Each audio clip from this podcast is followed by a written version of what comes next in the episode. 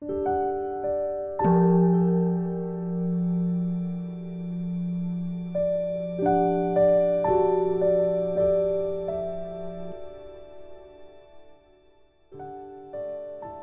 家好，又到了我们一起学习广论的时间了，你们开心吗？今天我们要开始学习住所缘后应如何修，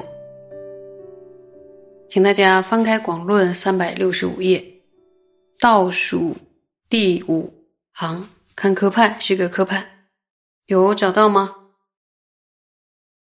第三，第三，住所缘后应如何修？分二。一有沉调时应如何修？二离沉调时应如何修？初又分二：一修习对治不知沉调；二修习对治知以部位断笔勤加功用。初又分二：一抉择沉调之相；二于正修时。生觉沉调正知之方便，今出。说之前提到，呃，我们修定的时候设法把心安住在所缘境上的时候，说如果心内心散乱，忘失所缘呢，就是犯了第二种过失，对吧？就是忘失教授。然后忘失教授怎么对治啊？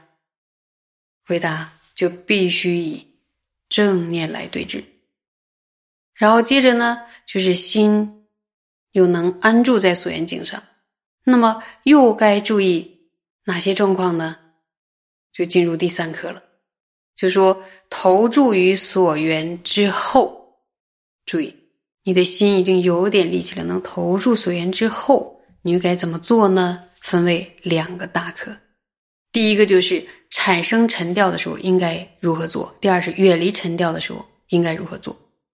那么第一个又分两个，一指不辨识沉调的对治品，还有第二个是一指虽然辨识却不勤于断除沉调的对治品。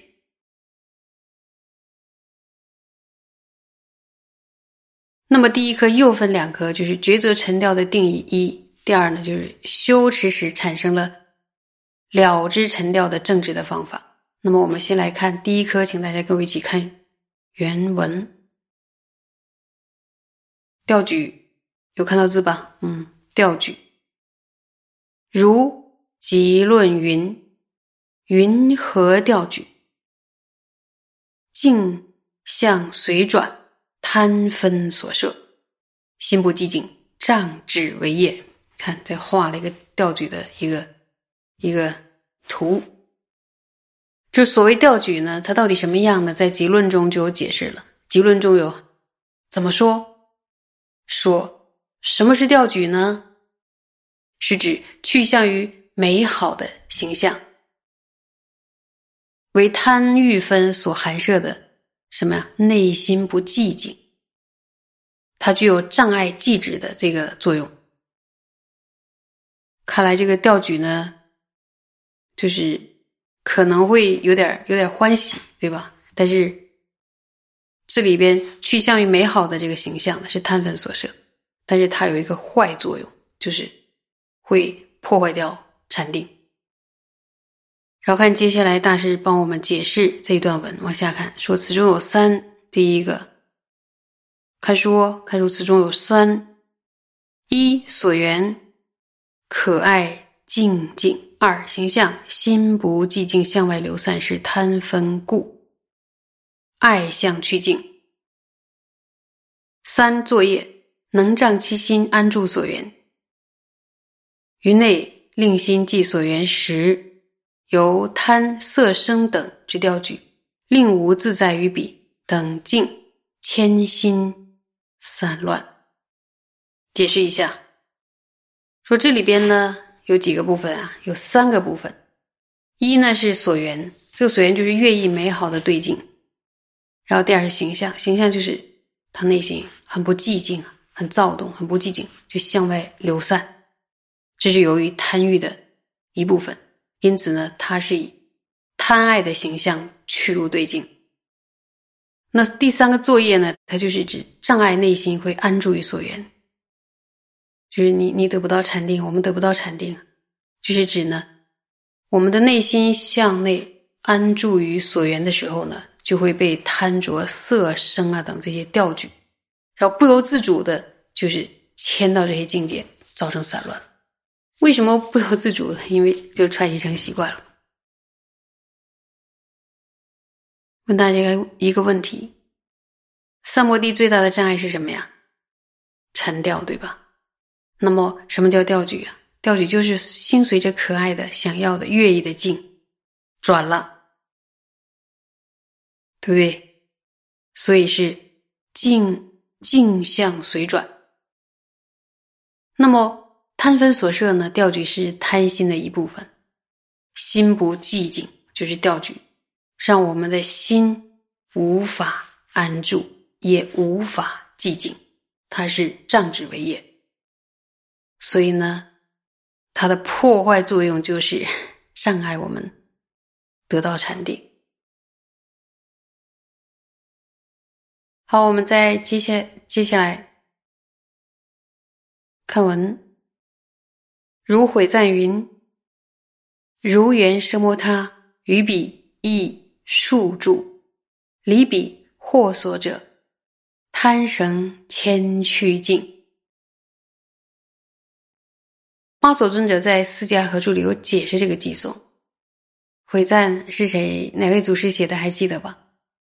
是月光论师所写的。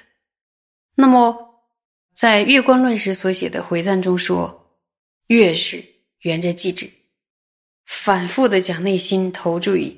那些所缘的时候，内心越是会投入所缘的那些所缘当中，不由自主的被许多许多种烦恼的绳索当中，贪着对境或吊举的绳索所牵引。我们再往下看，接下来一个问题：问若尔由于烦恼从所缘令心散逸。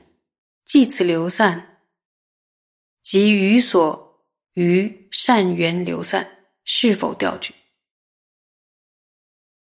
这是一个什么问题呢？透过其他的烦恼，而是内心从所缘流散至其他地方的流散，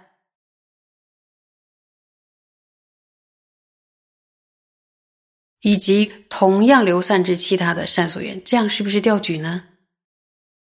接着。大师回答：“我们再往下看。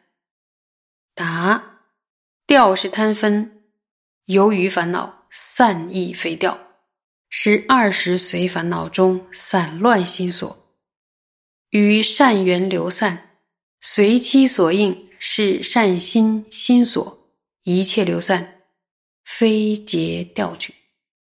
这里边出现了好几个词，我们可以。”来学习一下，说大师回答说：“调举是贪欲的一部分，因此呢，透过其他的烦恼而散逸，不是调举，而是二十二十种随烦恼当中的散乱的心所。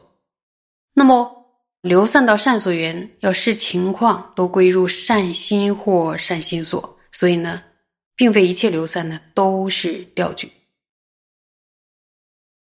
所以。”虽然调举呢跟贪的所缘都是乐意的境，但对境的反应也很类似。但是由于调举跟贪是不同的心所，所以还是有些差异的。贪呢是面对美好的事物的时候被被这个境吸引，然后吸入，很难从中抽离的那种状态。那么面对乐意境升起贪念之后，那种美好的印象会是只只在内心里会。会造成后面的注意力无法集中，所以心流心流散于那个乐意境的状态呢，就是调举。那么散乱是什么呢？散乱是无法专注于任何境界，浮动散逸为形象的这个心所。那现在出现几个了？调举、散乱，还有什么流散？三者。到底是有什么不同呢？关系又是怎样？调举一定是流散，流散不一定是调举。调举与散乱个别都是呢二十种随烦恼其中的一种。调举跟散乱是不同的心所，彼此是相违的。那么调举一定是贪分所摄吗？一定是的。散乱绝不一定是贪分所摄，有贪嗔痴三分所摄的三种。因为有可能是因为贪分而散乱，也有可能是因为嗔恨而散乱，也有可能因为愚痴而散乱。调举散乱一定是烦恼，流散则包含了善心与善心所，不一定是烦恼。所以呢，调举和散乱一定是不善与无记其中的一种。然后，可是流散呢，就包含了善啊、不善、无记三种。所以呢，调举只会。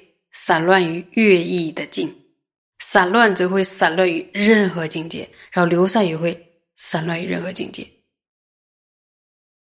是做一个这样的区分。今天呢就讲到这里，谢谢大家。